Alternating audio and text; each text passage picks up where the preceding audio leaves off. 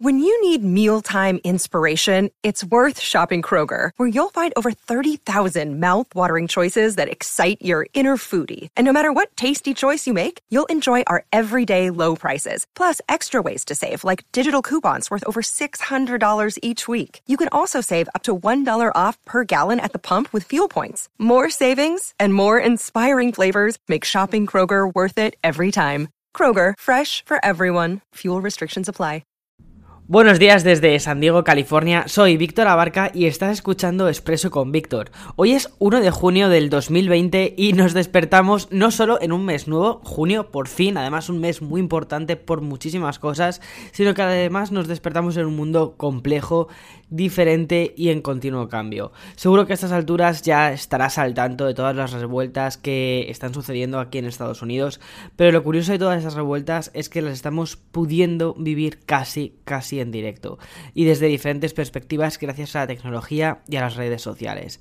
Y aquí quiero hacer un pequeño recuerdo de pequeño llamamiento y es que cada retweet que hagas de una noticia o de un vídeo intenta que tu espíritu crítico esté ahí, es decir, que mm, intentes ver más allá de uno, quién está lanzando esta noticia, quién está lanzando este vídeo. Y que por favor no te hagas eco de, o, mejor dicho, no hagas tú también eco de noticias que puedan ser falsas o que puedan generar desinformación, ¿vale? Creo que ahora es muy, muy, muy importante. Estamos en un punto muy crítico a nivel de todo lo que leemos en Internet. Entonces, ser ciudadanos responsables, ya no solo con, con el contenido que nosotros mismos consumimos, sino con el contenido que difundimos, filtramos y difundimos es muy, muy importante.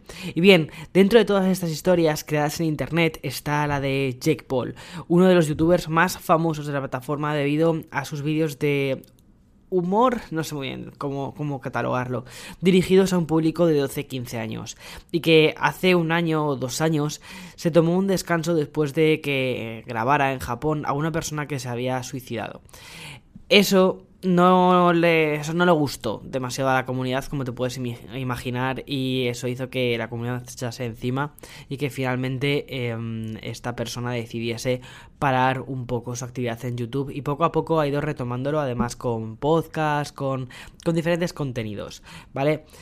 Y bien, lo que ha sucedido es que este sábado mm, Jake Paul ha vuelto un poco a lo que ha sido el ojo de la crítica debido a mm, que se le ha visto grabando justo a las afueras de un centro comercial en, en, Arizona.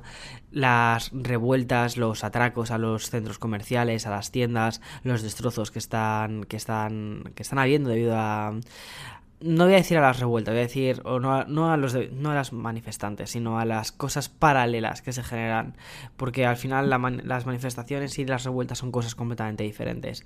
Y como te puedes imaginar, eh, Internet ha saltado rápidamente a condenar a Jake Paul, porque se le ve en el centro de la acción, se le ve, o sea, no, está dentro de las tiendas, no está rompiendo nada, pero está ahí, está ahí con su equipo grabando.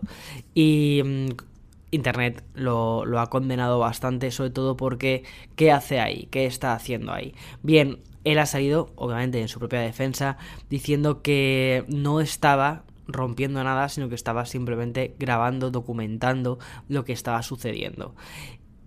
Es curioso, ¿vale? Es muy curioso porque esto ha sido una conversación que se ha generado también en torno a esto y es en qué punto de la narrativa te quieres posicionar. ¿Te quieres posicionar en el lado de los manifestantes, de las manifestaciones pacíficas o te quieres poner y posicionar en el lado de las revueltas? ¿Qué es lo que quieres mostrar al mundo? ¿Qué es lo que quieres dejar para el recuerdo? Entonces, es muy curioso, ¿vale? Eh, sin tomar aquí ninguna posición de un lado ni de otro, es muy curioso cómo al final quien controla el discurso es quien termina controlando lo que se lo que, lo que queda en los libros de historia, ¿no? Es muy importante. Y ahora mismo en internet es verdad que mm, todas estas voces están muchísimo más equilibradas, están mucho más democratizadas, pero al final son, como te decía en el podcast anterior que hice la semana pasada, son al final las voces que tienen más peso las que terminan predominando y las que terminan haciendo que la historia, o sea, en qué partes de la historia quedan para el recuerdo. Siempre, siempre ha sido así, creemos que con las herramientas de Internet podemos cambiar eso y veamos, veamos qué es lo que, lo que sucede y también veamos cómo evoluciona todo esto. Pero bueno, me parece muy curioso. De todos modos, YouTube, por otro lado, ha donado un millón de dólares al Center for Policing Equity, que es una ONG que trabaja con diferentes departamentos de policía para tratar de cambiar políticas discriminatorias.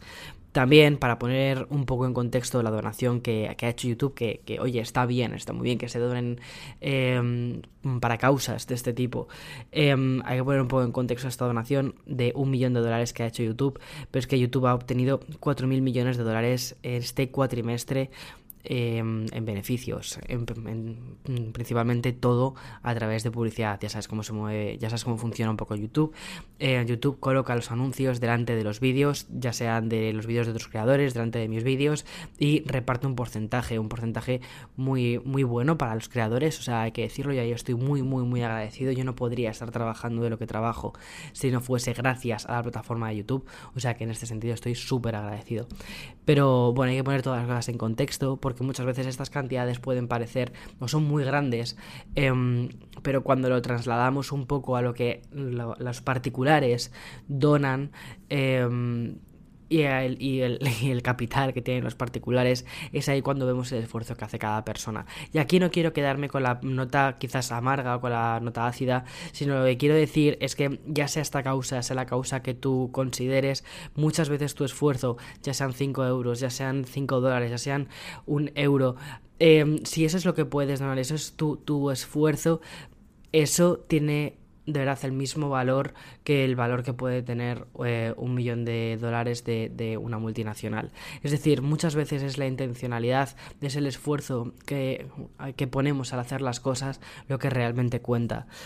Y eso es muy importante. Y por otro lado, también hemos tenido noticias muy bonitas este fin de semana.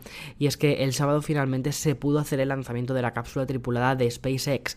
Que llegó ayer domingo, llegó bien, llegaron muy bien los dos em, tripulantes que iban en ella a primera hora del domingo a la Estación Espacial Internacional. Como te comenté a mediados de la semana pasada, este, este lanzamiento fue pospuesto debido a la climatología y era especialmente interesante para Estados Unidos porque por primera vez en casi 10 años este lanzamiento se iba a hacer desde suelo norteamericano, desde Estados Unidos, en lugar de tener que depender, por ejemplo, de hacerlo desde la Soyuz en, en Rusia también es la primera vez que una empresa privada, en este caso SpaceX, lanza a los astronautas al, espacio. Y eso supone el principio de una era en una nueva carrera espacial. Me da la sensación de que estamos viviendo como una especie de nueva época dorada de, de esta carrera espacial.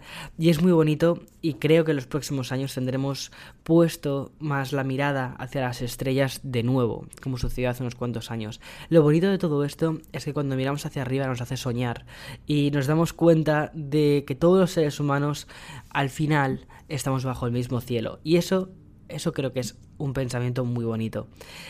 Y ya por último, lamento no haber subido el podcast de café con Víctor ayer, pero mm, es que debido a todo lo que sucedió, debo ser muy sincero que es que mi atención estaba puesta en, en otro sitio, no me sentía cómodo sentándome delante del micrófono viendo todo lo que está pasando en mi alrededor y preferí tomarme el tiempo para mí y ya está, lo subiré pronto, Café con Víctor estará ahí muy prontito y ya está. En fin, espero que empieces muy bien la semana, espero que tengas una semana maravillosa, que empieces junio también bien y nada, veamos a ver qué es lo que nos depara junio porque Dios mío, ¿cómo está yendo el 2020?